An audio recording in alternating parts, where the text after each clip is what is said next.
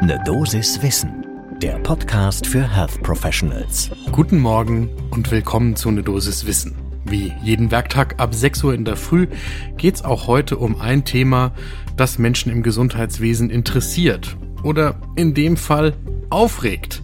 Wir sprechen über die Gematik. Ich bin Dennis Ballwieser, ich bin Arzt und Chefredakteur der Apothekenumschau. Und heute ist Mittwoch, der 26. Januar 2022. Ein Podcast von gesundheithören.de und Apothekenumschau Pro. Wenn irgendwo im Gesundheitswesen zwei, drei Menschen mit Abstand und Maske zusammenstehen und die können sich über nichts einig werden, hoffentlich denkt dann einer in der Runde dran, die Gematik ins Spiel zu bringen. Denn dann geht's zuverlässig gegen diese Gesellschaft, die für die technologische Infrastruktur im Gesundheitswesen verantwortlich ist. Nehmt euch eine Tasse Kaffee und während ihr die trinkt, spreche ich über die aktuellen Verfehlungen der Gematik.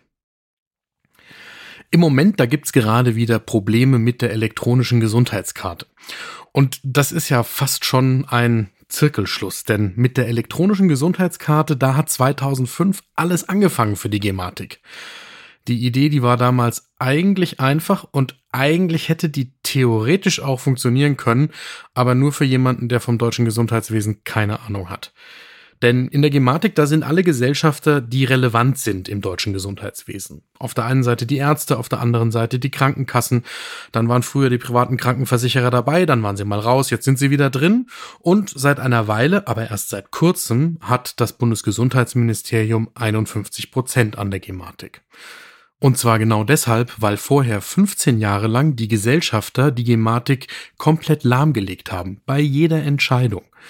Zuvorderst die Ärzte, die wollten nämlich die elektronische Gesundheitskarte nicht. Und wenn man da so, muss man gar nicht so sehr zwischen den Zeilen lesen, wenn man bei vielen Einlassungen von StandesvertreterInnen der Ärzteschaft zuhört, dann wollen die die Gesundheitskarte bis heute nicht. Und im Prinzip wollen sie, glaube ich persönlich, in ihrer verfassten Ärzteschaft die gesamte Telematikinfrastruktur in Wahrheit nicht. Warum? Das kann heute kaum mehr jemand wirklich gut erklären.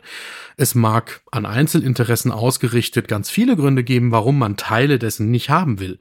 Aber wer sich im Jahr 2022 hinstellt und ernsthaft sagt, wir müssen das Gesundheitssystem nicht digitalisieren, der hat wirklich ein Argumentationsproblem.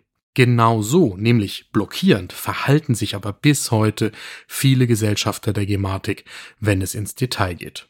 Aktuell regen sich genau die Ärzte wieder mal über die elektronische Gesundheitskarte auf, weil die nämlich in verschiedenen Fällen nicht funktioniert. Jetzt muss man zugeben, der aktuelle Fall, der ist wirklich selten dämlich. Es gibt jetzt mittlerweile Nearfield Bluetooth-fähige Gesundheitskarten, die also kontaktlos vor die Geräte gehalten werden und dann ausgelesen werden können. Wenn man solche Karten in die Geräte eines bestimmten Herstellers steckt, dann können die sich entladen und dabei das Gerät lahmlegen. Das führt in der Praxis dann zu verständlichem Ärger und zu technischen Vorgängen wie zum Beispiel Neustart. Das hält den ganzen Praxisbetrieb auf. Und jetzt muss man wirklich sagen, das darf der Gematik im Jahr 2022 auch nicht passieren, dass da Karten in Umlauf kommen, die bei irgendwelchen zertifizierten Geräten solche Vorgänge auslösen.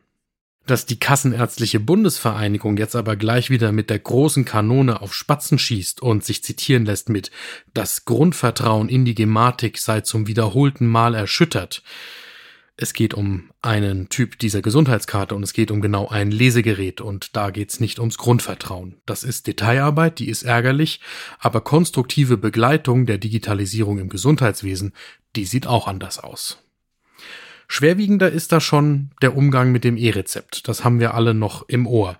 Eigentlich sollten wir jetzt ja alle schon das E-Rezept haben. Das wäre zum 1. Januar 2022 gekommen.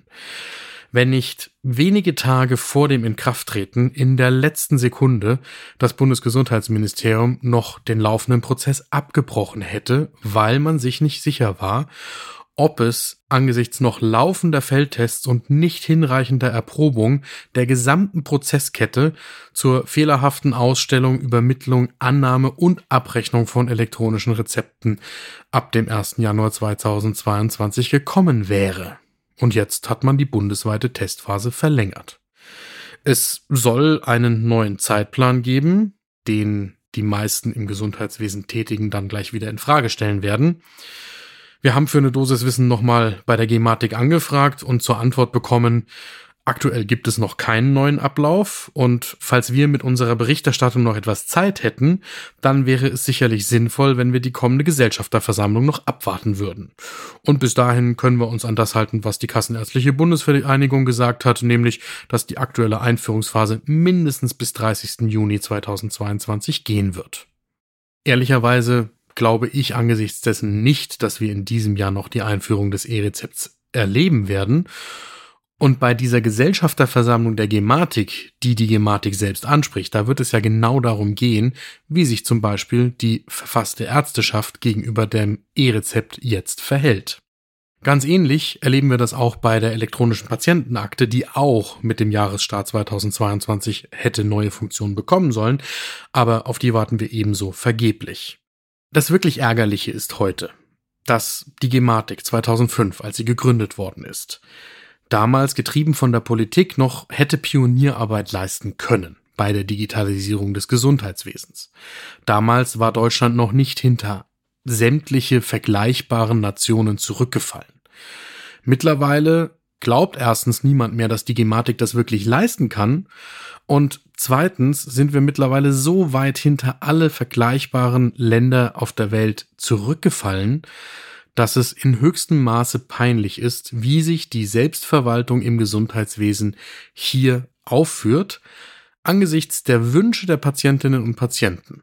Jetzt werden ja Digitalisierungsthemen in Deutschland wirklich sehr vorsichtig diskutiert, um nicht zu sagen ängstlich.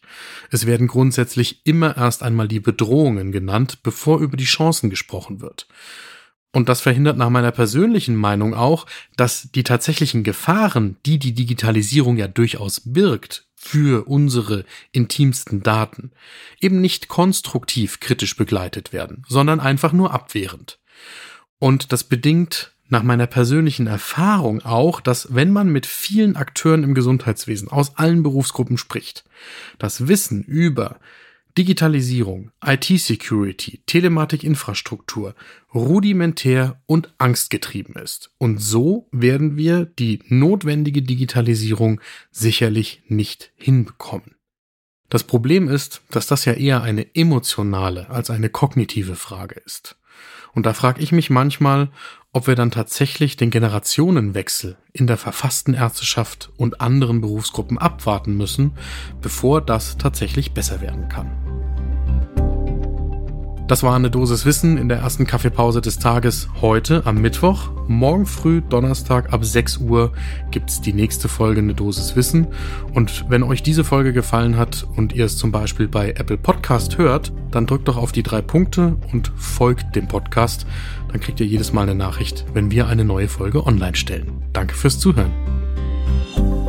Ein Podcast von gesundheithören.de und Apothekenumschau Pro.